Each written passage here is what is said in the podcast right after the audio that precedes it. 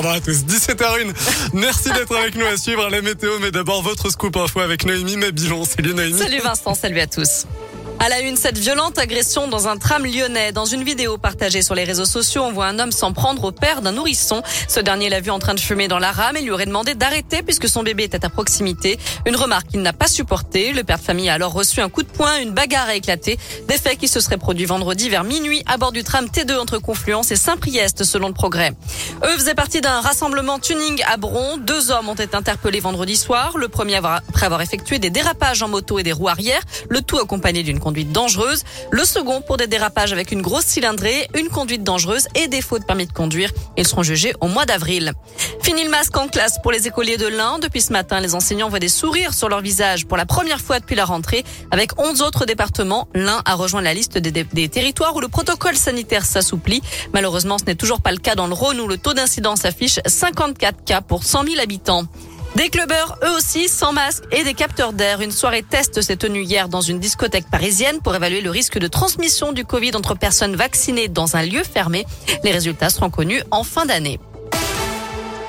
Non, l'État ne se fait pas de l'argent sur le dos des Français. Mise au point de Bruno Le Maire aujourd'hui en pleine flambée des prix de l'énergie. Le ministre de l'économie assure que l'État va même dépenser le double de ce qu'il va gagner pour protéger les ménages les plus modestes. 5,6 milliards d'euros entre l'extension du chèque énergie et le plafonnement des prix du gaz et de l'électricité.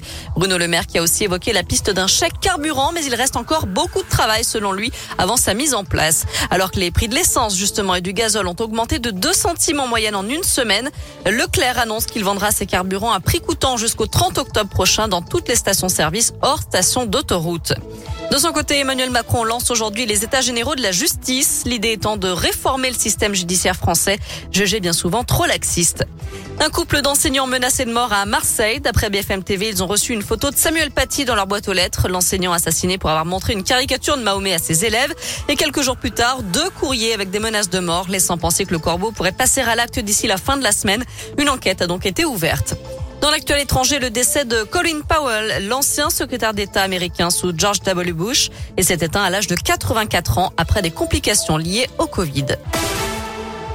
Enfin, c'est le plus beau cliché du monde cette année. Il a été pris par un Français, Serge Zaka, récompensé pour ce week-end pour cette photo du 4 août 2020. Photo d'un éclair très puissant qui sort d'un nuage au-dessus de la baie de Cannes dans les Alpes-Maritimes. Le résultat de 16 ans de chasse aux orages. Direction de notre site maison, Noémie. Direction donc radioscoop.com avec les questions du jour. Et on parle des états généraux de la justice qui s'ouvrent aujourd'hui à Poitiers. La justice en France est-elle trop laxiste? Vous répondez oui à 90%.